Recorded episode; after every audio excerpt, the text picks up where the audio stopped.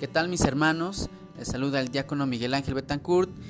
Continuamos en este breve curso de Historia de la Salvación, un acercamiento a la Sagrada Escritura para encontrarnos con Dios a través de su palabra. En estricto sentido, este es el tema segundo. Primero, dos audios fueron sobre introducción y una invitación a tener en consideración la necesidad de Dios en nuestra vida y puesto que estamos en septiembre, mes de la Biblia, la oportunidad de estar más cerca de esta palabra. Luego hablamos de la eficacia. Esta palabra es viva y eficaz, produce fruto, es armadura que nos ayuda en la batalla de la fe. Y ya el primer tema en realidad fue el, el de la creación. Dios creó todo lo que existe. Nos dice el libro del Génesis que trata sobre el origen del hombre, del mundo, incluso del mal, que Dios creó todo lo que existe y todo lo hizo bueno. En el final, en, el, en la cúspide de la creación está Adán y Eva. El hombre y la mujer, varón y mujer, los creó. Ahora continuamos con este segundo tema que se llama Los hombres rompen con Dios. Los hombres en sentido varón y mujer. Adán y Eva, nuestros primeros padres, en su libertad, decidieron dar la espalda a Dios. Se escucha muy fuerte, pero el pecado es eso, no amar, no dar respuesta generosa al proyecto de Dios y decir, no acepto este proyecto y esta propuesta de amor. Finalmente, eh, no está el pecado solo en comer un fruto, que además la Biblia no designa jamás que sea manzana, sino este texto que seguramente recordamos, escuchábamos y comprendemos cuando la serpiente tenta a Adán y Eva, representa, o más bien detrás de ello hay toda una teología sobre la libertad del hombre. El mal siempre viene a presentarse como algo apetecible, antojable, como una mentira con apariencia de verdad. Eso le dijo la serpiente. No es cierto que morirán. Dios sabe que si comen de este árbol que les ha prohibido, se les abrirán los ojos y podrán distinguir entre el bien y el mal. Y cuando por la libertad Eva come y luego convida a Adán, ellos pecaron.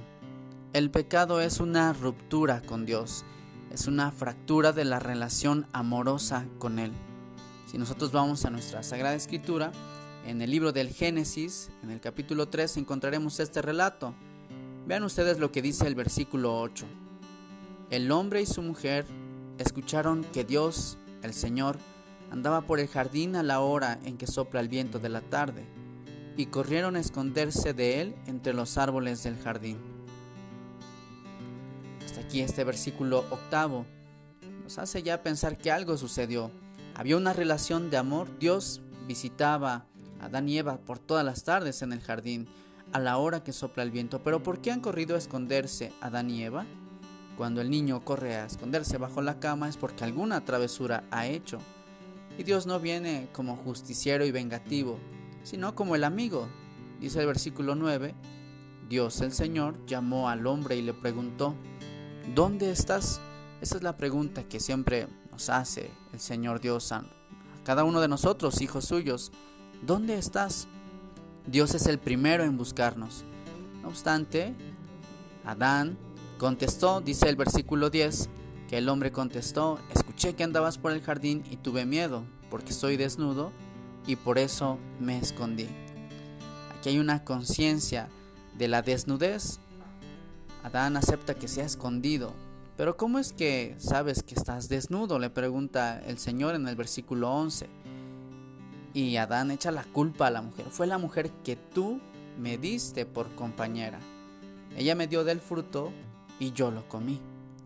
Veamos cómo en una dinámica de pecado, poco nos queremos hacer responsables de nuestros propios actos y siempre le echamos la culpa a alguien más. Es que a alguien me hicieron de enojar, lo que sea. Y la mujer a su vez no se quedó atrás. Cuando Dios le pregunta, la mujer también le echa la culpa. Fue, fue, fue la serpiente que me engañó. En efecto, hubo un engaño. Pero quien cayó en el engaño y quien comió el fruto y quien lo dio a comer a su compañero, quien lo convidó fue Eva. Recordemos aquel dicho que tanto peca como el que mata la vaca, como el que le agarra la pata. Esto del pecado siempre viene a ser un mal que se va extendiendo en la medida en que nosotros invitamos a otros también a realizar actos que van contrarios a lo que Dios nos ha propuesto. ¿Y cuál era la propuesta de Dios? Si Dios vivía en la amistad y en un vínculo tan armonioso con los hombres, solo había dicho que no comieran del árbol del bien y del mal. De todos los demás podían comer menos de uno. Pero viene la tentación, insisto, a ser apetecible como este fruto bueno a los ojos, dice la palabra de Dios. ¿Y cuál es la dinámica de pecado?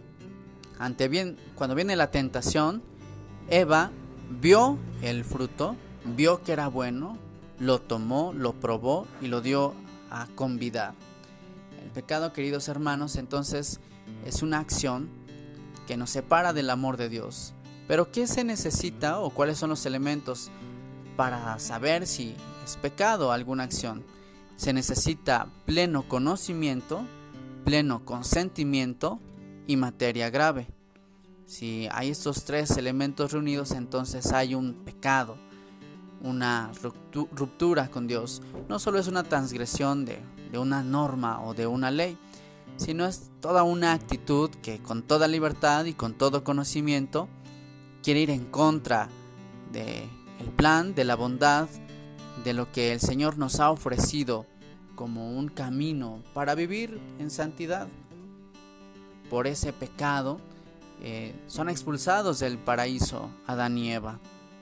Porque si ellos quieren ser como Dios, si la soberbia viene a reinar en el corazón, entonces ellos mismos deciden apartarse de su amor.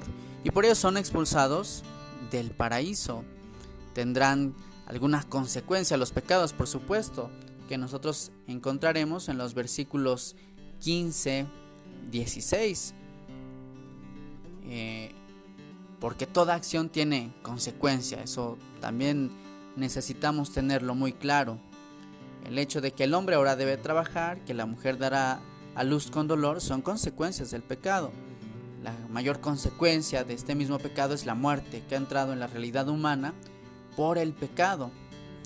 Tengamos presente que no es Dios quien castiga por nuestras acciones, sino, insisto, las consecuencias vienen solas. Y ahí, si bien hay una ruptura con Dios, el Señor no abandona y no deja solo. En el versículo 15, en el capítulo 3, versículo 15, hay un protoevangelio, una primera promesa de salvación. El Señor les dice, eh, pondré enemistad entre tu descendencia y la descendencia de la mujer. Respecto a la serpiente y la mujer, entonces habrá enemistad. Y promete el Señor que de la descendencia de la mujer vendrá alguien que le pisará la cabeza mientras la serpiente quiere morder el talón. Esta promesa se cumplirá finalmente en Jesús, que vencerá la muerte y pisoteará al demonio dando victoria a la nueva vida en el plan de salvación. Queridos amigos, hermanos, Adán y Eva, nuestros padres, pecaron. Y no solo ellos, también Caín y Abel, sus hijos, para ellos la envidia de uno llevó a matar al otro. Y así se multiplicaron toda clase de acciones de pecado, hasta que, como conocemos en los capítulos siguientes del Génesis, Hubo tanta maldad que el hombre solo pensaba en hacer el mal y vendrá lo que conocemos como el diluvio, una manera de purificar la creación. Los hombres han roto con Dios y nosotros también rompemos con Él cada vez que no aceptamos su amor, cada vez que lastimamos a quien más queremos.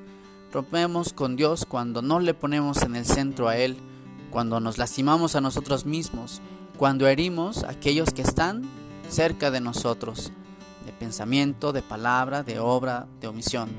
Hay pecados veniales, pecados mortales, y cuando nos separamos del vínculo estrecho con el Señor, entonces nuestra vida se vuelve fría, estéril, vacía, caemos en angustia, desesperación, impaciencia.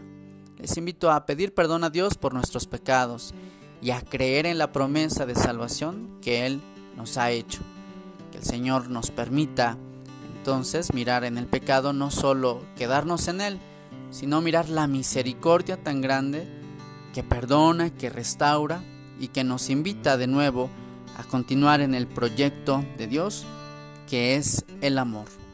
Por hasta aquí dejamos este segundo tema de los hombres rompen con Dios. Podríamos reflexionar muchísimo. Les invitaría a dar una lectura de este capítulo tercero del libro del Génesis y mirar que Dios nos habla, que Dios nos invita a que recapacitemos si hay engaños, si hay mentiras con apariencia de verdad, que a veces el mal viene a presentarnos y en los cuales a veces caemos e incluso generamos o llevamos a otros también a pecar. Que el Señor perdone estas culpas con un arrepentimiento sincero que quiera enmendar la propia historia. Que el Señor les bendiga, les proteja y les guarde de todo mal. Amén.